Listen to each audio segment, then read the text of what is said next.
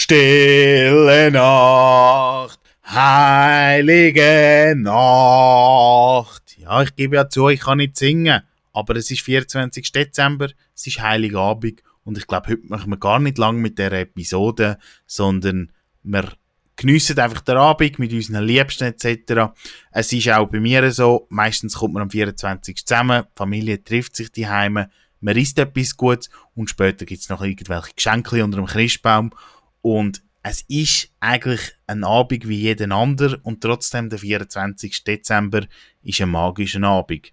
Lustigerweise am Nachmittag ist noch Hektik pur, man erkennt gar nicht, dass es irgendein spezieller Tag ist und plötzlich wird es 4, 5, es fängt an eindunkeln und die Welt wird plötzlich viel langsamer. Also so kommt es mir zumindest vor. Mir kommt es vor, am Nachmittag irgendwie eben sind alle Leute unterwegs, es ist ein normaler ähm, Werktag und plötzlich vier, fünf um die Leute gehen zu der Familie heim etc. Man trifft sich, man trifft sich zum Apero, man geht nicht mehr essen und so weiter und plötzlich wird die Welt viel, viel langsamer.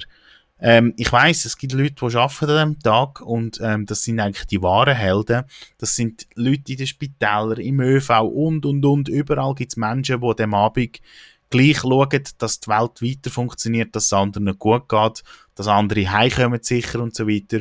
Und ich glaube, das sind Menschen, die grossen Respekt auch verdient haben. Ja, trotzdem, die Welt wird plötzlich ruhiger, man sitzt zusammen, man, man hat einen lässigen Abend, ähm, man genießt es, man isst etwas Feins und so weiter. Und lustigerweise, das wie am 24. Abend, so eine Stimmung herrscht eigentlich sonst nie, auch wenn man es versucht, sich so einzurichten.